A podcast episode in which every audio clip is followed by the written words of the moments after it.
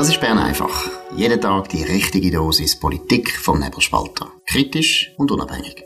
Der Podcast wird gesponsert von Swiss Life, ihrer Partnerin für ein selbstbestimmtes Leben. Ja, das ist Bern einfach vom äh, Dienstagabend, 12. Dezember 2023 live aus der Bellevue Bar Markus Somm und Dominik Feusi und Spezialgast Thomas Eschi, Fraktionspräsident der SVP. Willkommen in der Bar. Hoi.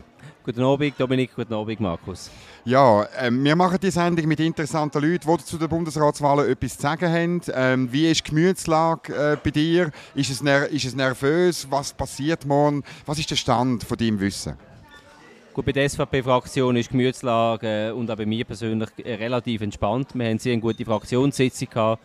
Äh, unsere Fraktion mit 74 Vertretern neu ist äh, geschlossen. Wir sind auf Kurs und in dem Sinne haben wir auch nichts zu befürchten. Wir haben ja zwei äh, Top-Bundesräte, und ich überzeugt bin, werden morgen ein super Ergebnis machen. Was heißt auf Kurs? Also was, was wollen ihr morgen erreichen? Äh, wir haben eine eingehende Diskussion geführt. Äh, in erster Linie wollen wir erreichen, dass äh, der Bundesrat Ignazio Cassis nicht abgewählt wird. Oder wir haben das große Interesse, dass die Konkordanz nicht gesprengt wird, dass die äh, drittwählerstärkste Partei weiterhin Anrecht auf zwei Sitze im Bundesrat hat. Oder wir haben uns immer klar ausgedrückt, die drei wählerstärksten Parteien haben Anrecht auf zwei Sitze, die viertwählerstärkste Partei hat Anrecht auf einen Sitz. Das heisst, wir werden, äh, obwohl wir nicht überall inhaltlich einverstanden sind mit dem Ignatius Gassis, werden wir für diesen Sitz kämpfen. Äh, und dann geht es sich darum, wer von den beiden neuen äh, Kandidaten bei der SP das Ticket machen will. Da haben wir beschlossen, dass wir äh, offiziell werden die beiden Kandidaten, die die SP nominiert hat, unterstützen. Jetzt sind ja da einige Keimpläne kursiert. Unter anderem habe ich einen Keimplan nach dem anderen äh, veröffentlicht. Wie schätzt du die Lage ein? Du hast vorhin gesagt, das Hauptziel ist, dass der Gassis nicht abgewählt wird. Finde ich vernünftig aus Sicht von der SVP, ist ja klar. Aber wie wahrscheinlich ist es, dass es geht ja vor allem um die Mitte, dass die Mitte sich daran haltet, an das, was sie jetzt öffentlich gesagt hat? Oder wie schätzt du das ein? Ja, mir ist nie gefeit äh, vor äh, Keimplan und ich bin überzeugt, es gibt heute ganz viele Orte äh, hier in der Stadt Bern, wo solche äh, Keimgespräche weiterhin geführt werden. Vielleicht hat es auch Keimpläne gegeben, die äh, dank dem Nebelspalter eben jetzt nicht mehr geheim sind und das Platz sind. Also ich bin überzeugt, die Gespräche gehen weiter und wir werden versuchen, irgendwo noch eine Lücke zu finden.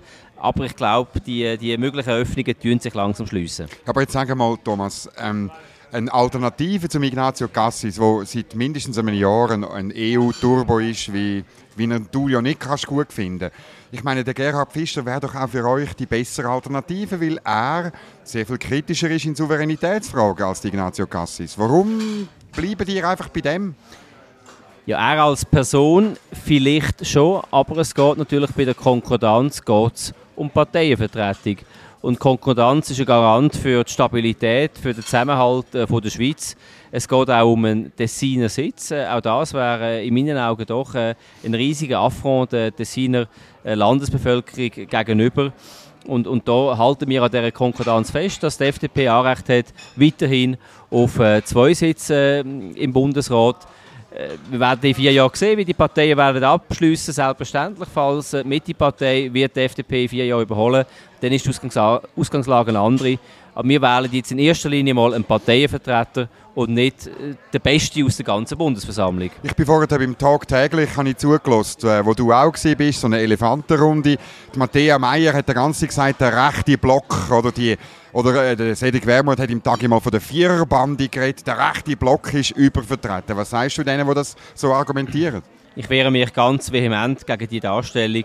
Es sind äh, sechs Parteien, die Fraktionen bilden im Bundeshaus. Äh, vier Parteien sind im Bundesrat äh, vertreten. Jede von diesen Parteien hat ein ganz eigenes äh, Profil.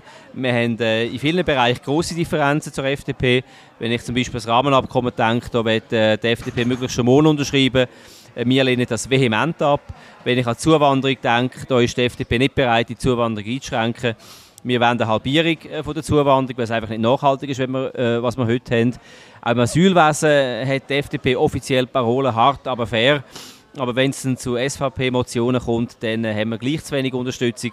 Also die Differenzen sind groß und uns in den gleichen Topf hineinwerfen, da bin ich einfach nicht einverstanden. Wie ist denn das Verhältnis zu der Mitte? Würdest du trotzdem aber sagen, die FDP ist dann gleich wieder politisch näher als die Mitte? Auf jeden Fall. Also die FDP steht der SVP in vielen Bereichen trotzdem viel näher, namentlich in der Wirtschaftspolitik, unterdessen auch in der Energiepolitik wieder unter dem Thierry Burkhardt äh, und auch in anderen Bereichen, auch äh, in der Armee, äh, in der Sicherheit äh, von der Bevölkerung. Auch dort haben wir eine engere Allianz mit der FDP, als wir sie mit der Mitte haben. Was haltest du von diesen Planspielen, dass äh, die Mitte, die Mitte wird ja schon lange eigentlich GLP auch noch aufsaugen, die haben ja jetzt eine gute Erfahrung gemacht, BDP hat ihnen plötzlich ein neues Leben eingehaucht, ob das nachhaltig ist, werden wir dann sehen, aber was haltest du von diesen Planspielen, wie du die GLP einschätzt?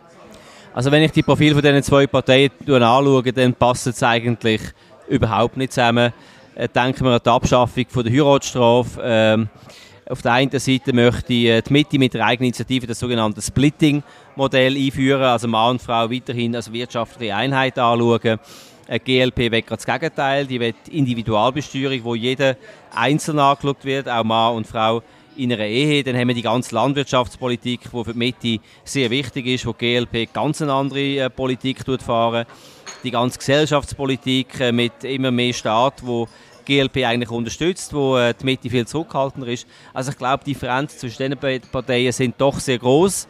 Aber vielleicht hilft es beiden, wenn sie ein Stück weit zusammenrücken, um vielleicht in vier Jahren doch noch einen zweiten Bundesratssitz zu beanspruchen. Weißt, die Erfahrung mit der Mitte ist ja die, dass sie bei all diesen Differenzen das alles kann überspielen wenn es um die Macht geht. Das ist ja schon ein bisschen, oder? Also ich gebe es dazu, ich komme aus dem Milieu, ich kenne das. Man macht alles für den zweiten Bundesratssitz, oder?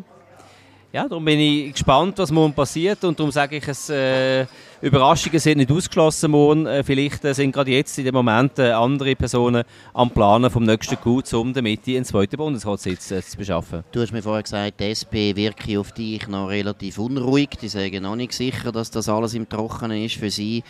Warum eigentlich? Ich meine, sie haben zwei Kandidaten, alle haben gesagt, sie halten sich als Ticket die FDP und die SVP haben klar gesagt, nur unter einer Bedingung, nämlich, dass die SP auch die Konkordanz einhalten bei der Wiederwahl von Ignazio Cassis. Ja. Und wenn wir natürlich bei der Wiederwahl von Ignazio Cassis sehen, dass dort mehr als 30 Stimmen auf den Gerhard André fallen und damit klar die SP-Stimmen zum grünen Kandidat Gerhard André gehen, dann muss man annehmen, dass da die SP Konkordanz brechen. Also du sagst, alles mehr als 30 ist eine Kriegserklärung? Wir haben das intern diskutiert, wir tun nach außen nicht äh, irgendwelche Zahlen bekannt geben. Hast du gerade gesagt?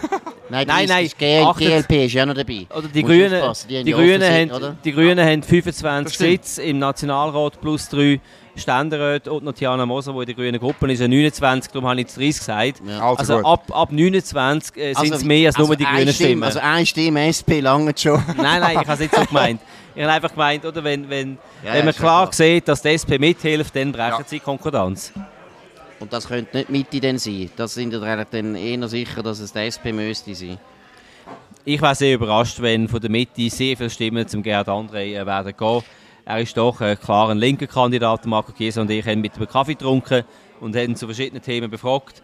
Äh, auch er ist für das Rahmenabkommen, auch er ist gegen die Begrenzung von der Zuwanderung, auch er bietet nicht Hand für äh, ein härteres Asylregime, also da haben wir überhaupt keine Überlappungen.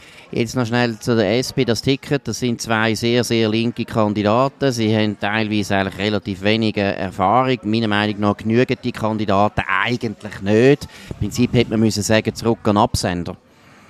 Äh, da hat Christoph Blocher völlig recht gehabt. Es sind beides äh, ultralinke Kandidaten. Wir haben Jon Pult, der in die EU will, wo höhere Steuern, mehr Umverteilung will, äh, wo, äh, wo selber auch den Militärdienst glaub, angefangen hat, aber dann doch nicht äh, fertig geführt hat, wo, wo wirklich ein marxistisches, ideologisches Userprogramm äh, vertreten und auf der anderen Seite haben wir den Beat Jans, der sich jetzt gerade vor ein paar Tagen in der CH Media äh, Zeitungen auch ganz klar links positioniert hat. Er will das Bundesamt für Gleichstellung. Hilfe! Äh, er will äh, auch, auch, im Bereich von der Krankenkasse möchte er am liebsten einkommensabhängige äh, Prämien und und und. Also sind beides ultralinke Kandidaten.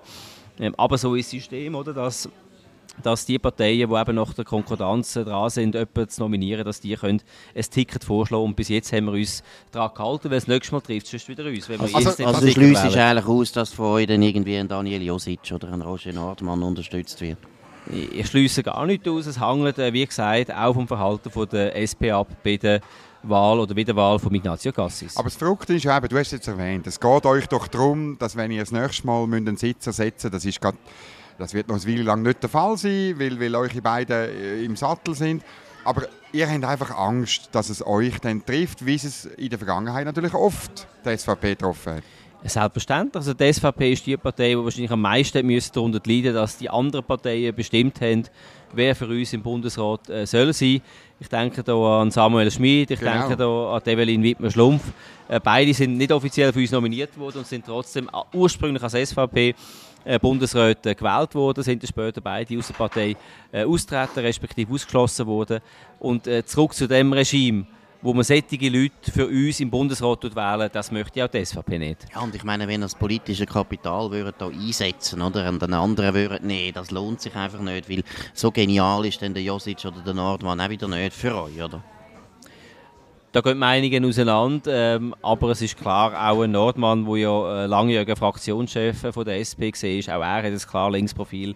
Und auch der Daniel Josic äh, hat ja gerade jetzt bei dieser Frontex-Abstimmung äh, sehr deutlich gezeigt, dass er äh, sich auch sehr klar auf den, am linken Rand von der SP kann positionieren. Innerhalb des SP-Ticket, welche Rolle spielt ähm, das Alter von der beiden Kandidaten? Ich höre bei vielen Orten, nicht nur bei SVPler, dass sie sagen, ja, sie sind beide sehr links, aber der eine ist wenigstens in einem Alter, dass er nicht zu lang bleibt. Da gibt es unterschiedliche Meinungen. Ich meine, ein junger Kandidat kann vielleicht auch äh, andere Meinungen einbringen im Bundesrat. Ähm, aber selbstverständlich, äh, der Beat Jans ist 59. Äh, da haben sicher gewisse Parlamentarier die Hoffnungen, äh, in sechs Jahren, wenn er ins Rentenalter kommt, dann wird er langsam an seinen Rücktritt drängen.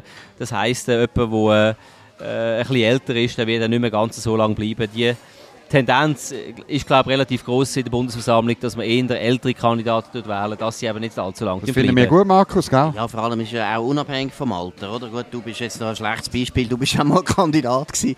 Aber ich meine, es ist ja unabhängig von der Partei. Eigentlich haben wir gesehen beim Alain Berset. Es ist einfach nicht gut, wenn die Leute zu jung Bundesrat werden, dann bringst du sie nicht mehr weg, oder? Weil sie noch keinen Job mehr haben, oder? Der Alain Berset, der wäre jetzt noch mal 20 Jahre geblieben, wenn nicht einfach Druck gekommen wäre, ja. eigentlich von der Regierung, dass, äh, dass er nicht mehr tragbar ist. Vergiss nicht, die französische Luftwaffe hat ihn am Boden geholt. Ich glaube, wir müssen Frankreich wirklich die nächsten 700 Jahre dankbar sein. Und Nein, ich glaube jetzt falsch. Da geht äh, nie der Franzose dankbar sein. Aber gut. Ja. Und ich, ich, glaube, die eigene Fraktion hat doch auch ein bisschen Druck auf ihn ausgeübt. Also ich glaube, die eigene Fraktion auch hat auch einen Wechsel wählen und ist nicht mehr zufrieden mit dem Alain Berset. Absolut. Aber ich muss jetzt ehrlich sagen, nur mal schnell noch an die Adresse von euch. Also wer da Jon Pult wählt von der SVP, muss ich sagen, da habe ich also, habe ich also Mühe, das zu verstehen, ehrlich gesagt. Also, weil er ist jetzt wirklich, also Beat Jansi, ja, er ist auch ultralinks, aber Jon Pult hast du völlig recht. Er ist ein pubertärer Das ist ein ausgebildeter Kommunist. Ja, ja. Entschuldigung, das ist ein ausgebildeter Kommunist und das brauchen wir nicht im Bundesrat. Also du musst verstehen, dass ich, äh, nachdem ich jetzt in der Fraktionssitzung darauf gepocht habe, dass man nicht tut, sagen, was in der Fraktionssitzung besprochen worden ist, dass ich da nichts sagen.